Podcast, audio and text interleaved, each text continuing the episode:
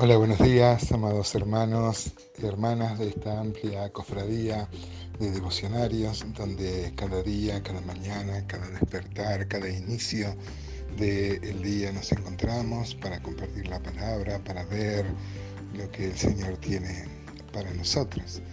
Eh, hoy vamos a continuar con nuestro asomarnos al capítulo 3 de Tito. Ayer veíamos ese currículum que nos describía, que nos descalifica, como dice el apóstol Pablo, por el cual fuimos destituidos de la gloria de Dios. Ayer hacíamos énfasis en que nosotros también éramos así, eh, para poder lograr una mirada condescendiente con las personas que no tienen a Cristo. A veces nos creemos que nosotros somos mejores que otros, cuando nosotros también, como hacíamos énfasis ayer, eh, somos hombres pecadores que ningún mérito tenemos si no hubiera sido por la gracia y la misericordia de Dios que hemos obtenido la salvación eh, de una manera pasiva, porque solo aportamos la fe para acceder a esta gracia y a esta misericordia de que el Señor pueda, pueda declararnos santos, salvos, sin mancha, imputarnos a nosotros la santidad de Cristo y la salvación ganada por Jesucristo, porque Él expió nuestros pecados en la cruz del Calvario. Esta es la, es la gran declaración que sacó a luz la reforma y que claro, muchos se oponen porque hay como una como una con, una conciencia colectiva, un, este, un, un creer de la gente común que piensa que los buenos irán al cielo y los malos irán al infierno. Y nada más lejos de describir lo que la Biblia enseña. Dice Tito 3.4, después de esta declaración de lo que somos, pero cuando se manifestó la bondad de Dios nuestro Salvador y su amor para con los hombres nos salvó, no por obras de justicia que nosotros hubiéramos hecho, sino por su misericordia, por el lavamiento de la regeneración y por la renovación en el Espíritu Santo, el cual derramó en nosotros abundantemente por Jesucristo, nuestro Salvador. Mire qué interesante, amado hermano, amada hermana, este pasaje empieza diciendo pero, ¿no? Qué bueno que este, la palabra hace una descripción muy exhaustiva de lo que somos, personas pecadoras, eh, personas este, aborrecibles, esclavos de concupiscencias y deleites diversos, pero aparece acá la palabra pero. Es maravilloso esto, no es que acaba aquí la declaración de lo que nosotros somos, sino que hay una continuación. Y dice, pero cuando se manifestó la bondad de Dios, esta gracia tan grande que nos enseña y que hemos estado, que hemos estado viendo en estos días, cuando se manifestó la bondad de Dios nuestro Salvador y su amor para con los hombres, nos salvó Mire qué maravilloso, hermanos. Saben que la salvación tiene tres estadios. Una es cuando Cristo murió en la cruz. Allí fuimos salvos.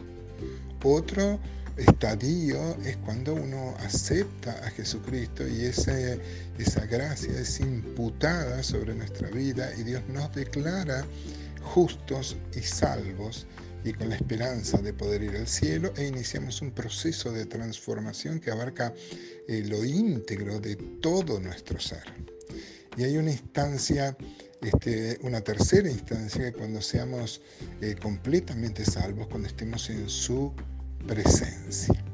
Ahora bien, acá dice que nos salvó, hablando de esa, de esa mm, realidad en el pasado cuando Cristo murió por nosotros, nos salvó nos salvó. Y fíjese que enfático dice, no por obras de justicia que nosotros hubiéramos hecho.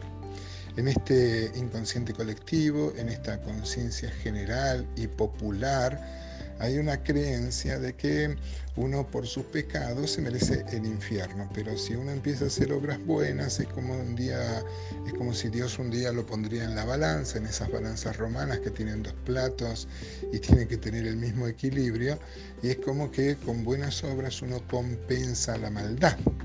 Esta es una creencia popular, no es lo que la Biblia enseña.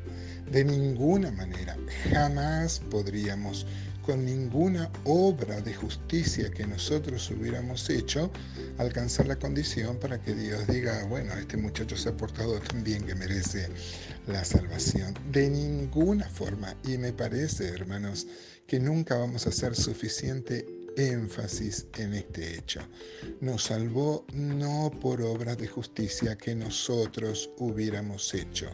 No basta este, ofrendar mucho dinero, como se creyó en algún tiempo de la, de la historia y como lamentablemente muchos pastores incitan y que hay una bendición especial si uno ofrenda o si uno hace obras o sacrificios. Uno puede ver tanta gente, por ejemplo, yendo a, peregrinaciones, cómo se mortifica el cuerpo. Una vez tuve la oportunidad de ver este, a gente que llegaba a una iglesia este, católica y llegaba de rodillas, rompía todas sus rodillas, eh, eh, llegando así como para cumplir una promesa y para tratar de lograr el favor de Dios. Nos salvó no por obras, sino por su misericordia, dice Tito 3.5, por el lavamiento de la regeneración y por la renovación en el Espíritu Santo.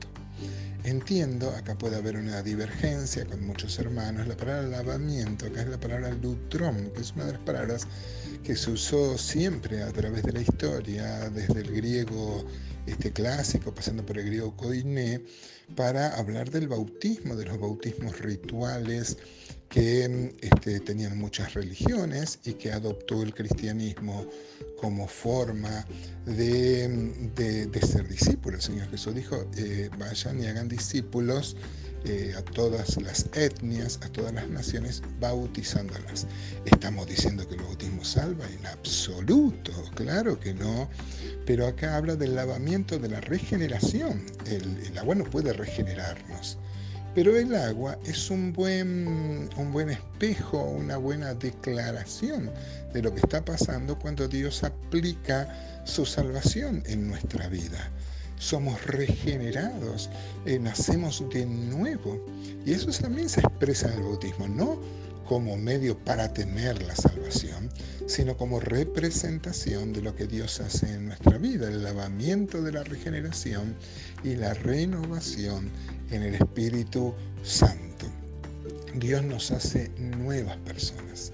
Dios nos hace, Dios nos da una nueva vida. Tanto es así que Nicodemo, aquel, aquel sacerdote, aquel hombre conocedor de la escritura, vino de noche hay un autor cristiano que dice que todos vamos a Jesús de noche y él no podía entender cómo un hombre tenía que volver a entrar al vientre de la madre. No, claro que no, hay una regeneración, un nuevo nacimiento.